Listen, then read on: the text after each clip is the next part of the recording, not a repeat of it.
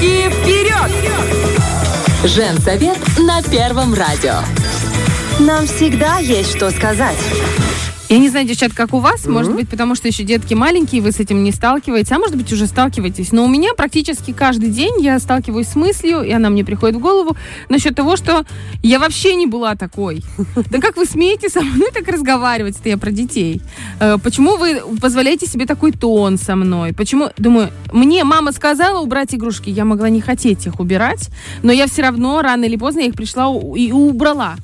Но когда я говорю своим детям, они могут мне, меня обмануть, что да, мы убрали или да, мы уберем, и не сделать этого, и им не будет стыдно от этого. Им будет все равно. Ну да, мы не убрали, и что? Они могут мне высказать какие-то вещи мне очень обидные, неприятные. И я вот смотрю на них и думаю, и вроде меня, ну, как бы меня лупили, но как бы не сильно. Ну, то есть не было такого прям, ну, так просто несколько раз в жизни было это как бы серьезный для меня был подход. Думаю, может быть, их лупить надо. Потом понимаю, что сейчас эти современные подходы в психологии бить нельзя, бить нельзя да.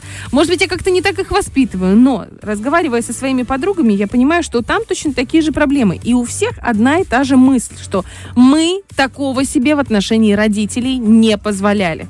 Это можно смотреть через призму юмора и смеха, но, честно говоря, в некоторых моментах, вот, например, как у меня сегодня с утра было, мне вообще не до смеха. Мне хочется взять за, за бошку и просто об стол эту дочку, который, подросток, который мне уже, ну, просто до белого коленя доводит. Вы понимаете? Вот настолько уже.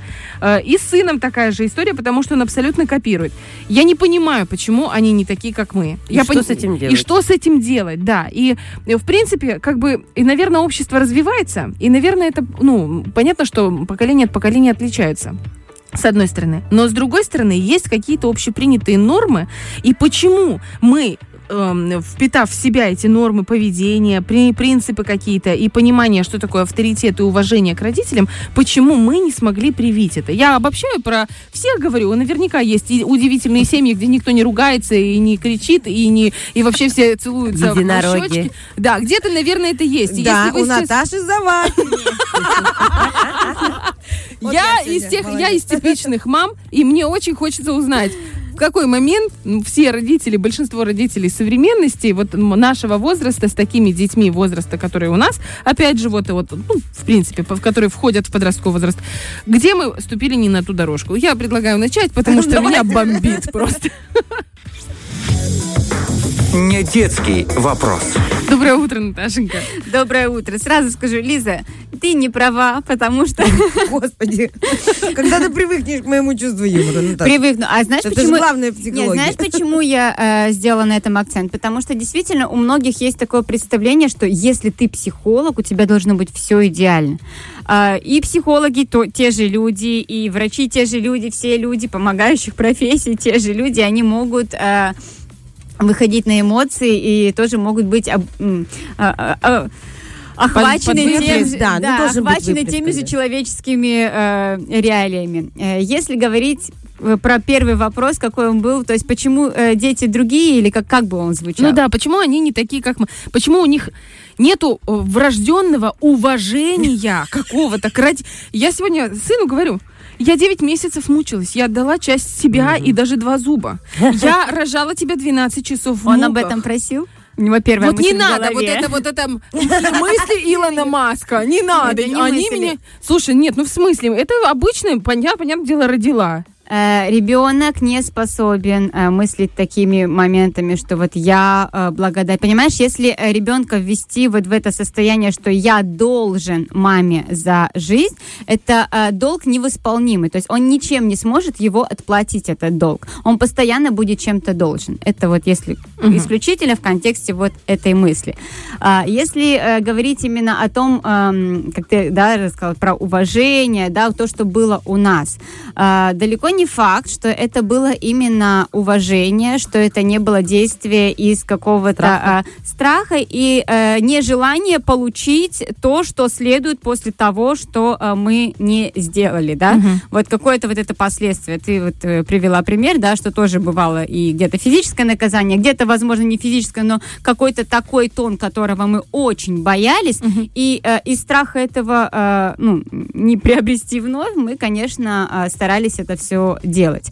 Вопрос в другом. А, как вот сейчас, да, ты говоришь, что вот э, Вроде не принято вот так, не принято кричать, не принято э, бить. И, а что же нам э, делать? Мы вроде вот так вот воспитались, да, а, и вроде переносим это на своих детей. Почему вот они вот так вот не делают? Хотя вот мы вроде мягче.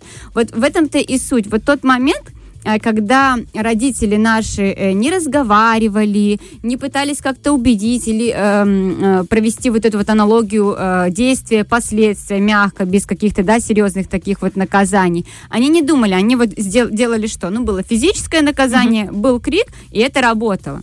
Мы этот момент убрали, но на место его какие-то вот эти вот рамки и границы мы не знаем, как, а что поставить. У нас-то было так, так мы не хотим. А что делать по-другому? То есть, э, как минимум, родителям стоит понять, как мы вот этот вот э, контроль, да, вот эти вот рамочки поведения, в том числе и общения, можем выставить. То есть, как со мной нельзя. Это, по сути, личные границы мамы. И они начинаются, мамы и папы, да, э, э, эти личные границы, они начинаются не тогда, когда мы уже ведем диалоги какие-то с ребенком, не тогда, когда начинается подростковый возраст. А личные границы начинаются э, с тех пор, когда ребенок маленький, вот, да, вот ему нравится вот молоточком вот дубасить сначала по м, какой-то полочке, да, потом По голове пома- мамы. По, по голове мамы. И в этот момент начинаются, должны, должны начинаться личные границы мамы. Так со мной нельзя. Мне больно, мне неприятно. То же самое, какие бы эмоции не были у ребенка, когда ребенок прям дергает вот так вот маму, лезет на нее или так со мной нельзя, ты хочешь обнять, ты злишься, давай как-то вот, вот так вот мы, да, вот эту эмоцию выразим. Ты хочешь обниматься, давай я тебя обниму, вот так мне неприятно. Вот эти слова мне неприятно, со мной я так разговаривать не разрешаю. Ты, если общаешься так со своим другом, он это позволяет, это одно. Я тебе могу сказать в отношении общества, да, что так не принято, так неприятно, ему было бы возможно, да, вот людям э, некрасиво. Но если кто-то так э, принимает, и ты решаешь вот так это сделать, это там. Здесь, в нашей семье, вот эта вот э, фраза, да, в нашей семье вот такие правила. В нашей семье мы любим друг друга, в нашей семье мы уважаем друг друга. И вот это слово уважение, оно для детей, оно такое вот просто абстрактное. Что это? Ну, вообще, ну вообще, что такое уважение? Что такое относиться? А как можно к маме? Как нельзя? Вот эти моменты, им, их нужно проговаривать, им нужно расписать. И это не один раз, вот я сказала вот так со мной. Это в каждой подобной ситуации, когда вот это поведение выходит за рамки вам приятного и комфортного, вы его возвращаете. Не, э, да, вот какими-то такими методами, где ребенок вот прям испугается, но приятно. Вот есть такой вот а, метод, его э, на самом деле к нему прийти очень э, сложно, к вот этому вот состоянию, когда ты говоришь э, вроде э, строго, но не грубо, чтобы ребенок не боялся. Э, четко выстраивая свои границы, да, то есть не, э, не умягчая, не давая их э, перелезть, но и не, и не с такой позиции, что ребенок чувствует себя каким-то униженным где-то глубоко внизу. То есть он чувствует, что он ценен, он важен, но при этом вы возра- Нет, вот я мама, а ты ребенок я вот сказала вот так, сейчас и вот у меня часто звучит э, в моей семье фраза, да, когда Алиса тоже пытается, нет, ну я хочу вот так, а я вот это не хочу, а мне надо вот так. Я говорю, зайка, сейчас я с тобой не договариваюсь. Вот есть моменты, где мы с тобой договариваемся, да, как вот у нас лучше, как нет. Сейчас я тебе это говорю как данность. Вот сейчас нужно вот так. Важно, я объясню причины. Не важно, и она, э, возможно, многие подумают, что это как-то непонятно для ребенка пяти лет, но она понимает, что такое, когда я с тобой договариваюсь, и когда я с тобой не договариваюсь. Вот так и все. Ты можешь позлиться, я вижу, что тебе это не нравится, но прости, сейчас будет вот так. В другой раз, возможно, будет по-другому. И я объясняю причины, почему сейчас вот так. Конечно, она потом еще может пару раз продавить, но я скажу, нет, зайка, вот будет вот так. Принятие, принятие. И в этот момент тоже вот э, важно, э, если по возможности, конечно, принять вот эти вот негодования, принять вот эти чувства, не ругать за то, что ребенок не согласен, не ругать за то, что вот он злится, да, вот так вот очень сильно. Я вижу, что ты злишься. Возможно, на твоем месте я бы тоже злилась, и мне Ой, бы, я да, так всегда говорю да, то есть, возможно, я бы вела себя точно так же. Говорю, но вот сейчас у нас такая ситуация, и вот нужно вот так. Вот в жизни так бывает, вот, вот так. Ты, получается, рассказываешь про деток, ну, вот, да, там от нуля, да, ну, или там от трех лет, когда они более-менее общения до там лет, наверное, 6-7, когда еще можно, ну, можно сказать, исп- исправить ситуацию. Смотри, у меня, допустим, в семье, я при- на своем примере, потому что я знаю, что у меня очень много таких людей, как я, таких мам. У меня очень воспитанные дети. Это не мои слова, это знаю, говорят все те, кто сталкиваются. Я не позволяла. То есть я вот из тех мам, которые не позволяют садиться на голову, и мне никогда не били молоточком, а если били, там одного взгляда было достаточно, чтобы он убрал тот молоточек.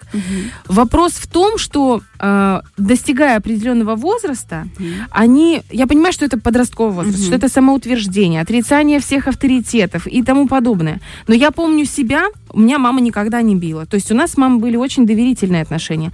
Я не могла себе представить, что я маме могу что-то сказать такое, что ее прямо, ну вот сильно обидит или она мне говорит, сделай это, это, а я могу просто не сделать. Вот просто не сделать.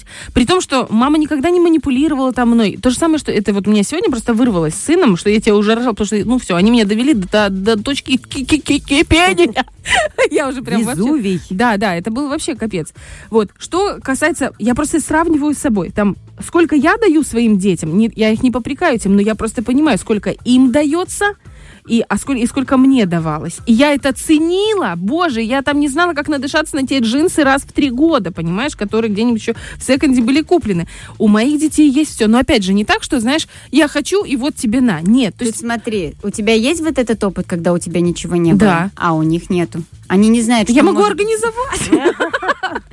Э, Понимаешь, мы всегда, мы, мы люди, мы очень субъективны, и мы очень часто оцениваем э, со своего опыта, и сейчас в тебе, скорее всего, говорит вот тот вот э, ребеночек, да, который сначала у него не было, и для него вот то, что есть у твоих детей сейчас, это э, манна небесная, это прям счастье. Да. И э, вот этот ребенок смотрит, как вот представь себе, что ты бы в детстве, да, смотрела на а, каких-то других детей, у которых вот это все есть, у тебя этого нет, а у них все есть, и они это не ценят. Ты бы на них злилась? Ну да. О, Вот, вот это примерно же, то, Получается- что происходит. Это твои эмоции, да, вот, вот от того ребенка, который был лишен, которому хотелось, который сейчас вроде дает, вот внутри это получается сейчас происходит у тебя такая вот как компенсация, да?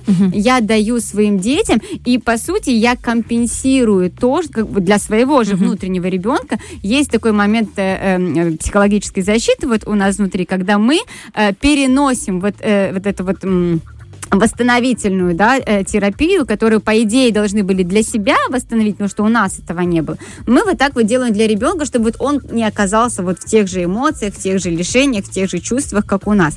Но у них нет этого опыта лишения. И они не могут физически, психологически, они не могут это воспринять точно так же, как большое счастье, так, как это воспринимаешь ты. То есть, Подожди. получается, нужно работать со своим внутренним ребенком. Вот Да. у большого количества людей возникают такие, у меня этого не было, у вас все есть, почему вы не цените? Вот да, примерно такие. да. Э, А Это как с вот, этим вот- вот работать? здесь, здесь о, важно разделить. То есть вот это мои эмоции по поводу того, что я злюсь, что это несправедливо, да, у меня нету, я ценю, у вас есть, вы не цените. То есть разделить эмоции своего ребенка от, э, просто понимаешь, когда ты в этих эмоциях, ты падаешь до э, состояния ребенка. То есть в этот момент ты по отношению к своим детям, ты не в взрослой позиции. Ты не можешь им установить правила, ты не можешь им вот, вот в это э, состояние, которое я говорила, да, четко, спокойно, вот так, вот здесь вот такие границы, ты не способна восстановить эти границы. В этот момент ты в своих эмоциях вот этого ребенка, ты ими поглощена. И ты не можешь восстановить несправедливость, ни правила семьи, ни так далее. Для того, чтобы туда вернуться, тебе нужно справиться с вот этими эмоциями. То есть сначала нам нужно успокоить вот этого внутреннего ребенка, да, он э, успокоился, ему все додали, он уже уверен, что у него все есть, у него все спокойно, и он взрослый, и он может контролировать уже вот эту ситуацию со своими детьми. А по поводу того, как успокоить внутреннего ребенка, это нам нужно вообще отдельную, наверное, тему, потому что она довольно большая. Лиз, ты хотела что-то... Я тебя перебила, просто хотелось довести мысли. Э, Да нет, просто что делать уже? Ну, это же не от внутреннего ребенка зависит. Вот по факту дети уже переходят все границы. И нет такого, что он там тебя кусал, бил и так далее. Все было хорошо, он в принципе и воспитан. Но иногда там включается что-то, и он уже отвечает, может быть, в силу того, что все было, ну, всегда спокойно, никто на него не кричал, и э, где-то... э, ну, Он в любви. Не, не было такого... Он в любви, правда. Опять же, Никаких строгих давай, давайте моментов не, не было. забывать, что мы тоже росли в разных обществах. Мы э, сейчас общество более э, свободное и э, прямо скажем есть экземпляры, да, есть личности некоторые, которые очень развязаны и позволяют себе действительно очень много всего, и не только по отношению к взрослым, а в принципе. Это да? наглядность. Вот фраза просто. А- а Я почему- тебе не Коля из детского сада. Она вообще подходит или нет?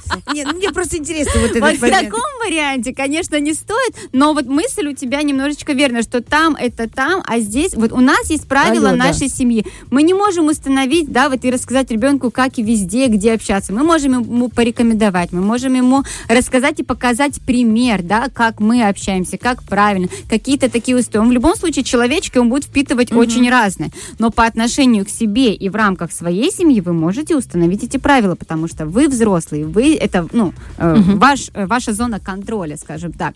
А то, что дети будут приносить э, очень разные моменты и будут пытаться, вот они увидели, да, как кто-то... Щупать дно, Да, говорится. будет кто-то, да, вот э, проявлять какие-то не самые приятные действия и слова проговаривать в отношении другого. И это сработает. Он продавил вот эту. Он, почему он не будет пробовать, если ему это вот может принести то, что он хочет? Он будет пробовать. И причем он начинает это пробовать, опять же, вот с самого маленького возраста, да, по чуть-чуть, по чуть-чуть. И вот эти вот моменты, когда обмануть, да, потому что, ну, чтобы где-то либо избежать наказания, где-то избежать какой-то э, п- где-то просто остаться вот в том, э, в той зоне комфорта, когда мы ничего не хотим делать и не трогайте нас. А можно еще один вопрос? Вот если все уже вот так, вот уже, да сейчас, там еще что-то, какие рычаги нужно порычажить, чтобы вернуть ситуацию, чтобы обозначить свой авторитет, чтобы каким-то образом ребенка не наказать, не приструнить, не изменить, просто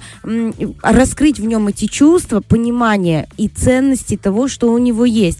Неужели только одним лишением, выключением? А, К или сожалению, там- это не сработает, и э, чаще всего вот эти моменты э, могут э, даже ухудшить отношения между родителями и ребенком, и вплоть до того, что некоторые потом, вот, ну, 18 лет ушел, и все. То есть очень такие сухие становятся отношения. То есть чем дальше мы давим, потому что э, рамки, да, это не, не про лишение, это не про то, что вот я стукнул и я сказал. Это в том числе про разговоры, да, про объяснение и про понимание, почему вообще ребенок находится э, в таком э, самочувствии. У меня э, в консультациях была как-то сначала мама, но она пришла, обратившись по отношению к своему ребенку, к подростку. И вот именно классическая ситуация. Они не понимают друг друга. Вот там подросток, э, бардак в комнате, я хочу только с друзьями. Ну, в общем, э, классическая история.